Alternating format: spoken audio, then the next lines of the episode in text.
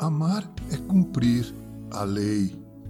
Em Romanos 3, verso 31, lemos: Anulamos, pois, a lei pela fé?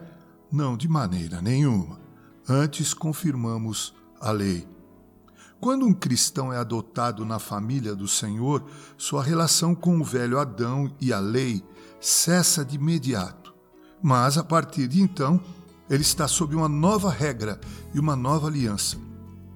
Cristão, você é filho de Deus. Seu dever principal é obedecer ao seu Pai celestial. Um espírito servil não tem nada a ver com você. Você não é um escravo, agora você é um filho. E agora, por mais que seja um filho amado, é obrigado a obedecer ao menor desejo de seu pai, um mínimo indício de sua vontade. Ele lhe propõe cumprir sua sagrada ordenança? O perigo é negligenciá-la, pois estará desobedecendo ao seu Pai. Ele não lhe ordena imitar Jesus? Não é sua alegria fazê-lo? Jesus não lhe disse ser perfeito como seu Pai que está no céu é perfeito? Então, não, por causa dos mandamentos da lei, mas porque seu Salvador ordena: você trabalhará para ser perfeito em santidade. Ele propõe que seus santos amem-se uns aos outros Faça isso não porque a lei diz ame seu próximo, mas porque Jesus diz que vos ameis uns aos outros. Foi-lhe dito para distribuir aos pobres? Faça-o.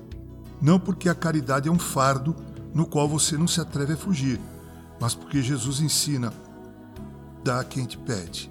A palavra não diz amarás o Senhor teu Deus de todo o teu coração? Veja o mandamento e responda: Ah, mandamento!